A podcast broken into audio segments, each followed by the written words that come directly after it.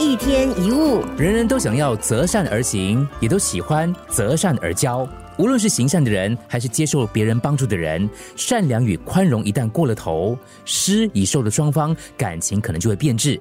三毛曾经在《西风不相识》里讲出了他出国留学的时候一段经历。他说，出国在异地他乡，三毛为了跟室友们搞好关系，常常主动帮室友做事。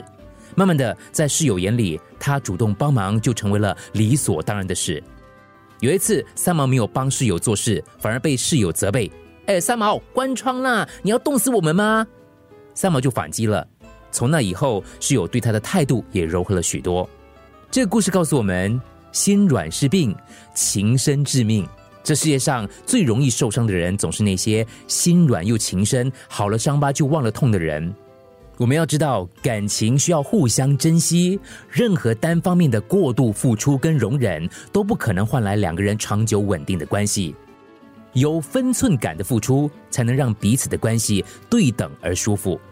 有人就说了，真正在意你的人，对你的讯息永远是秒回的，对你来说，他永远有空，永远也不忙。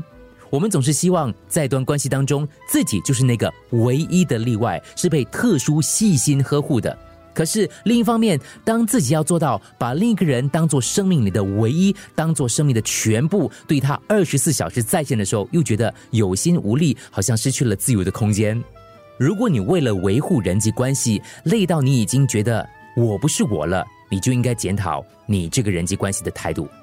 人与人之间最好的关系是让这段关系让自己和生活变得更好，而不是为了讨好而成为彼此的拖累。要管理你的人际关系，而不是让你的人际关系去管理你。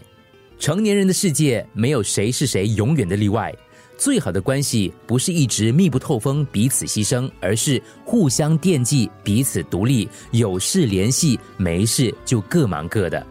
有些人即使不联系，也从来没有忘记；有些人即使在眼前，也从来没有惦记。一天一物。